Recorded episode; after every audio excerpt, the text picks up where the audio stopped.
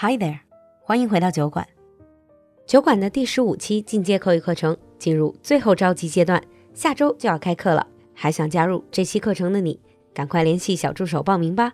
微信是 l u l u x j g，l u l u 就是露露，x j g 是小酒馆的汉语拼音首字母。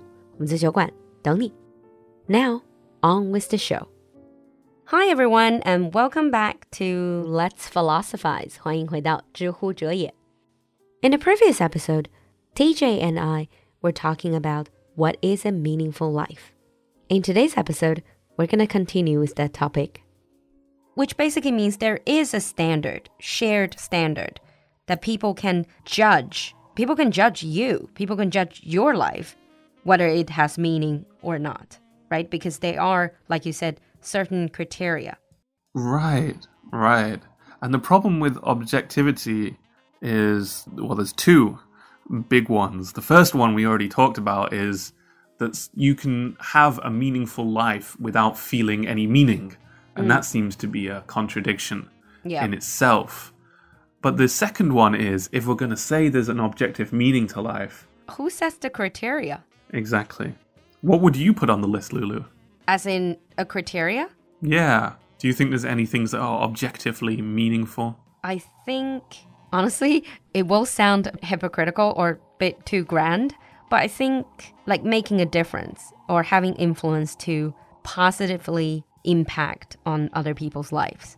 I would say that is the meaning. Maybe it sounds a bit vague, but for example, they say, oh, teaching, you're helping students, right? Then you're making a positive impact on people's lives. The reason why I probably will judge the grass counter, the grass counting Harvard professor, is I think is a bit self-serving. Yeah, it might be something that made her happy, but she's not positively contributing to the society and to other people. Yeah.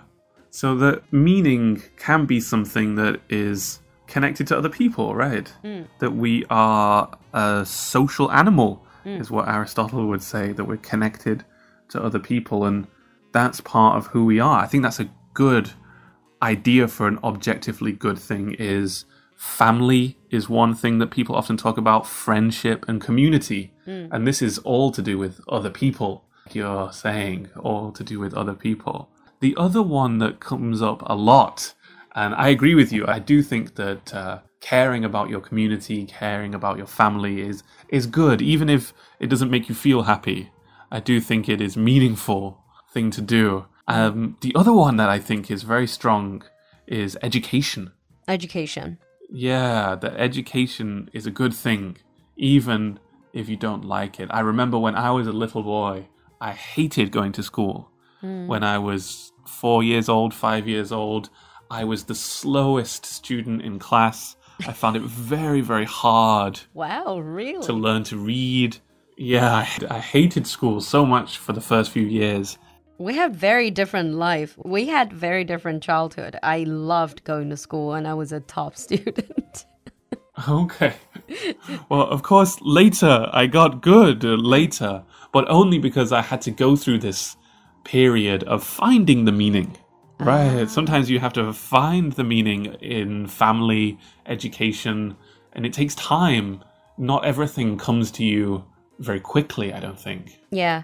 But there are lots of talks about similar situations. For example, in China, a few years back, I think there was this heated discussion, as in the Beida Biesheng, then they'd probably go to pursue some trivial jobs or seemingly trivial jobs. And then there was always a big news, as in, oh, they're wasting their talents, they're wasting their education. What do you think, TJ? Like, you are obviously a highly educated man.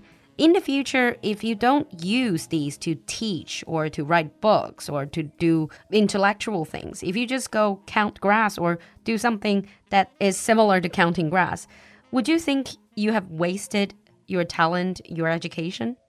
I think um, it depends if it can help me to do something. As if it contributes to something, I think it can help. So I know a monk mm. in Longquan Si, right Oh. in Longquan Temple in Beijing, Wow. and he has a PhD from Tsinghua University. And after he graduated, he went straight from the PhD to the temple. Mm. Of course, that means he didn't get a job, but he still does a lot of work in the community. He still uses the things that he learned at mm. university, helped him to grow and understand the world, and he mm. still tries to focus on education and community and improving the world. So I think sometimes people give up on the world and they focus on themselves. And I think that that's the thing you have to avoid. As long as your education is helping you to develop something, especially something connected to the community and your Yeah. family, I think it's okay. Yeah, so I think that we do share the sort of the same or similar ideas that it needs to be something that's not just self-centered, like I want to count grass. I don't care if this has any impact on other people. Then it's purely focusing on yourself. But whatever you said about the monk, yeah, maybe people expected him to be the CEO of a company, but he became a monk. But that doesn't mean that he's not making contributions to the community. That I'm okay with. But mm. again, the whole point about the grass counting is that she is not benefiting anyone, right? This whole point, that's why I question the meaning of that grass counting life. Right. There is hmm. a kind of a kind of selfishness mm. to this. Yeah.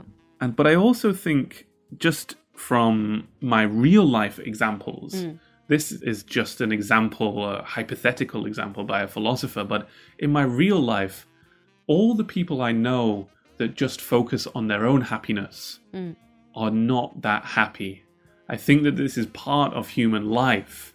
Part of what it is to be a human being is that your happiness and your connection to the people around you, your understanding for them, and your empathy for them, that is a big part of what it is to be happy. And when you try to cut yourself off from other people and focus on yourself, in the end, I don't think it helps you very much. Yeah, exactly.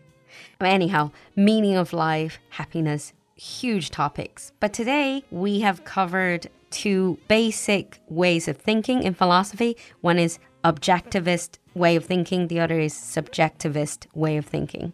What do you think? If you're listening to today's show, what do you think about the grass counter story? What to you, what is the meaning of life?